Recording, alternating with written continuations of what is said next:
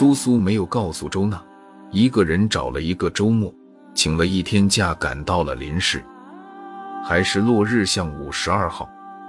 他在那里看着斜阳下的大楼拖着长长的影子，心中说不出是什么样的滋味，憧憬、紧张、不安，一瞬间有一种打退堂鼓的冲动。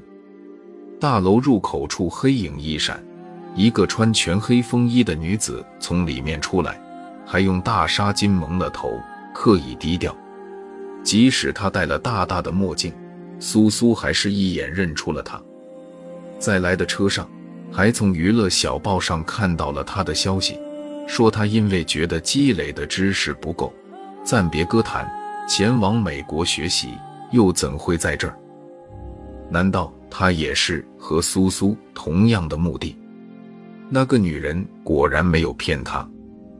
苏苏突然间鼓起了勇气，迈进了大楼，敲开了四零六的门，依然是那个女人。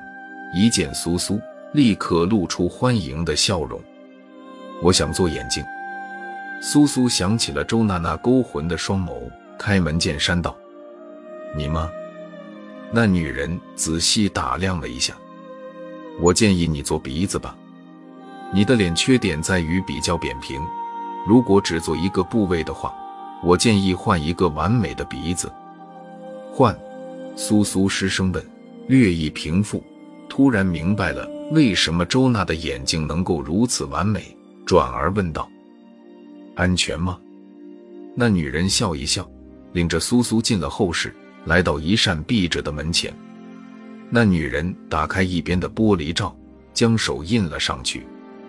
门向两边散了开来，露出里面小小的空间，摆了沙发、书架，像是一个小小的书房。苏苏跟着那女人进去，正感到奇怪，整个空间突然向上升去，小房间居然是一座隐蔽的电梯。出了电梯。是一道长长的走廊，赫然就是这座建筑的五楼。女人带着苏苏推开一扇门，打开了灯。房间里是无数的透明展示柜，一个一个的小格子里存放着各式的鼻子。苏苏一下子呆住了，她平生第一次见到这么多的鼻子，那种感觉十分诡异，而且是在这么个奇特的环境。他随即意识到，这肯定全是鼻子的模型。那女人细心留意着他的反应，赞叹道：“你的意志还真坚强。”大部分人看到这些，第一反应就是尖叫。他缓缓走到一个展板前，指着上面模特的正面脸型道：“一个完美的鼻子位于人整个面庞正中，长度是颜面长度的三分之一。”中国人的鼻梁以小巧细窄为美，女性完美的鼻梁高度在十一毫米左右，鼻尖呈球状，鼻翼最外侧与眼内眦垂直。换一个造型完美的鼻子，可以让你的脸立刻立体生动起来。那女人的气质在这一瞬间突然变得严谨而专业。苏苏心动了。手术室在另一间房。动手术之前，有医生先给苏苏进行了全身检查，苏苏对这场手术又多了几分信心。一切检查正常之后，苏苏被送进了手术房。医生给苏苏照上了一个吸气罩，苏苏深深一吸，瞬间失去了意识。一个全身被绷带缠绕的人正立在手术室外，通过一面半透镜看着手术的进程。那圆脸女人走到他身边，默默站住。那就是我的鼻子吗？绷带人问，声音略有些哑。嗯，我刚刚检查过了，健康状况完全没有问题，完美的鼻子。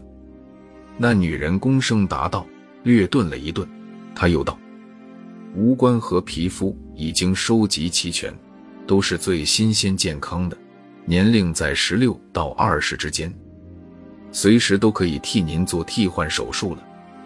绷带人沉默了片刻，轻轻叹道：“我是那么奢求健康，可他们却毫不在乎。为了这不切实际的所谓美丽，真值得拿健康来交换吗？那女人跟着叹了口气，片刻后方劝道：“你就别多想了。”绷带人不再说话，只是注视着里面。三天之后，苏苏得意地回到了学校。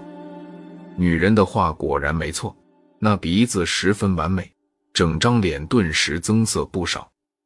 无论是皱眉微笑，或是泪眼低垂，镜子里的那张脸都有一种生动流转的神韵。苏苏第一次爱上了镜中的自己。果然，没有一个女人能够抗拒美丽，不管要付出什么代价。一到寝室。苏苏立刻钻到床上，想给周娜他们一个惊喜。她一边得意地想着，一边拿了充电器给手机充电。刚一开机，手机便滴滴滴响个不停。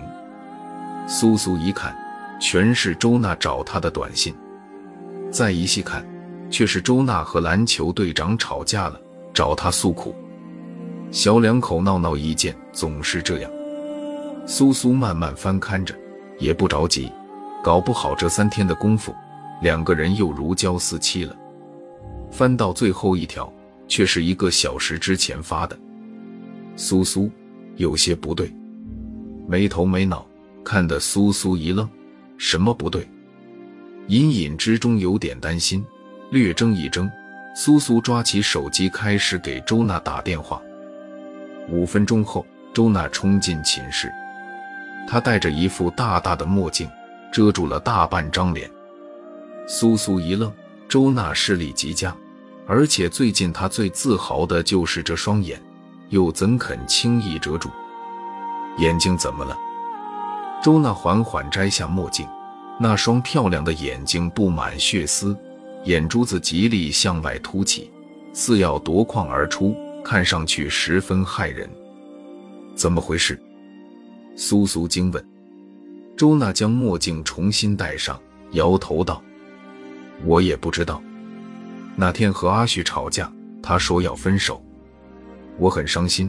回来你又不在，我一个人哭了一夜。第二天就觉得眼睛十分干涩，隐隐生痛。我当时哭多了，也没太在意。再加上当时还在伤心之中，也顾不上别的。后来……”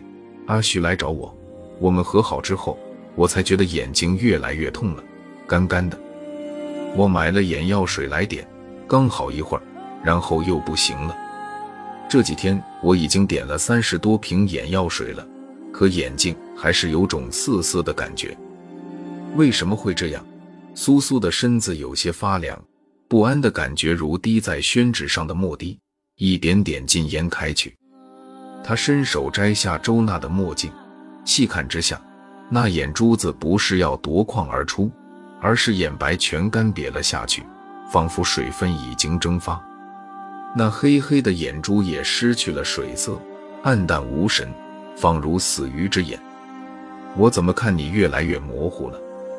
周娜突然一声尖叫，一把扣住苏苏的手腕，勒得苏苏生痛。别慌。苏苏忙道，自己却慌了神，拉着周娜去了校外医院。到医院的时候，周娜看远处的东西已经只是个模模糊糊的影子。医生说他是高度近视，直接给他配了副五百五十度的眼镜。苏苏和周娜对视一眼，立刻买了去林市的车票。落日巷五十二号。那座灰色建筑在夕阳下一如往昔。周娜和苏苏也顾不上多想，急急冲上四楼。四零六室的大门却是敞开着的。苏苏一怔，不知道里面又有什么花样，便拉住急向里冲的周娜。里屋的门帘一掀，出来一个穿深蓝大褂的老太太。老太太身后拖了一个装满垃圾的大筐。苏苏一愣。和周娜对望一眼，还未开口，老太太一抬头见了他们俩，先问道：“你们来找人啊？这里的人搬走了。”搬走？周娜一慌，问道：“什么时候搬的？您知道他们搬哪儿去了吗？”“这哪个知道啊？昨儿一大早就搬走了，管理处通知我，今天来收拾房屋的老太太拖着大筐出来。虽然人不在了，总还希望看看留没留什么线索。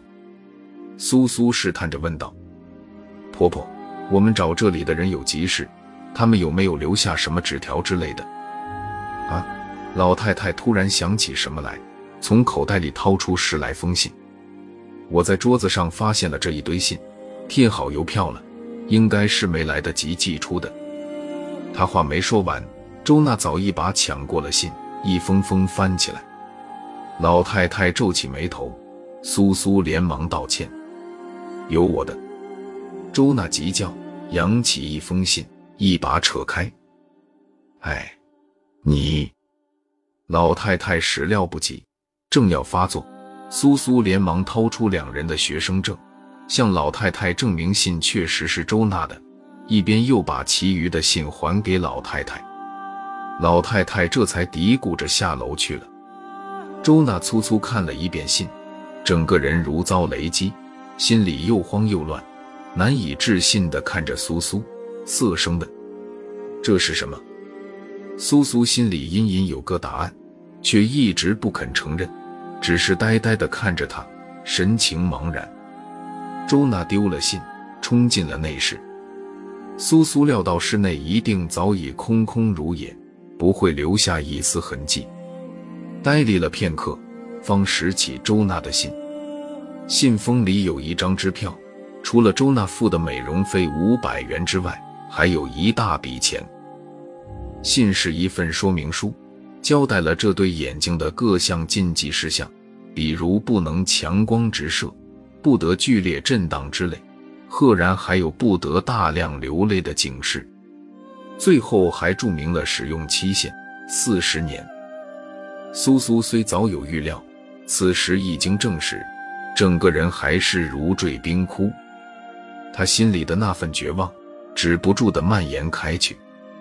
周娜对着苏苏，神情犹自慌乱，拽着他，声音颤抖的重复问。怎么会这样？怎么会这样？这张支票就买了我的眼睛，我一辈子就要用这么一双再也不能哭的眼睛了吗？不可能的，不会的，绝对不会的！他狂乱的嚷道，心里的无助感却越来越重。苏苏呆看着他，心里又苦又涩，答不出一个字。你们还在这儿啊？那个老太太又转了回来，冲着苏苏道：“我刚才看了你的学生证，你是叫苏苏吧？这封信是不是你的？”说着递上了一封信。苏苏在周娜惊异的眼神中，麻木的接过信，木然道了谢，却不去看。那里面一定与周挪的一样，退还的手术费，买他原先鼻子的款项。再就是现金这个鼻子的使用说明书。你，你一个人来过这儿？周娜怯怯地问，打量着苏苏。你换了鼻子？其实我早该发现。苏苏低声道：“是的，其实他早该发现。他已经闻不出任何味道，可是突变美丽的他只顾享受那份狂喜去了，一直以为自己是太过喜悦而茶饭不香。”一直到宋周娜去了医院，他才发现自己居然没有闻到医院特有的消毒药水味，而他对于那种气味一直是最敏感的。周娜呆呆看着苏苏，渐渐露出了一个比哭还难看的笑容。最惨的是，我还不能哭。一个月之后，娱乐报上登出了当红玉女渴望郭平凡人的生活。急流勇退的爆炸消息，众说纷纭之中，只有苏苏和周娜知道真实的原因。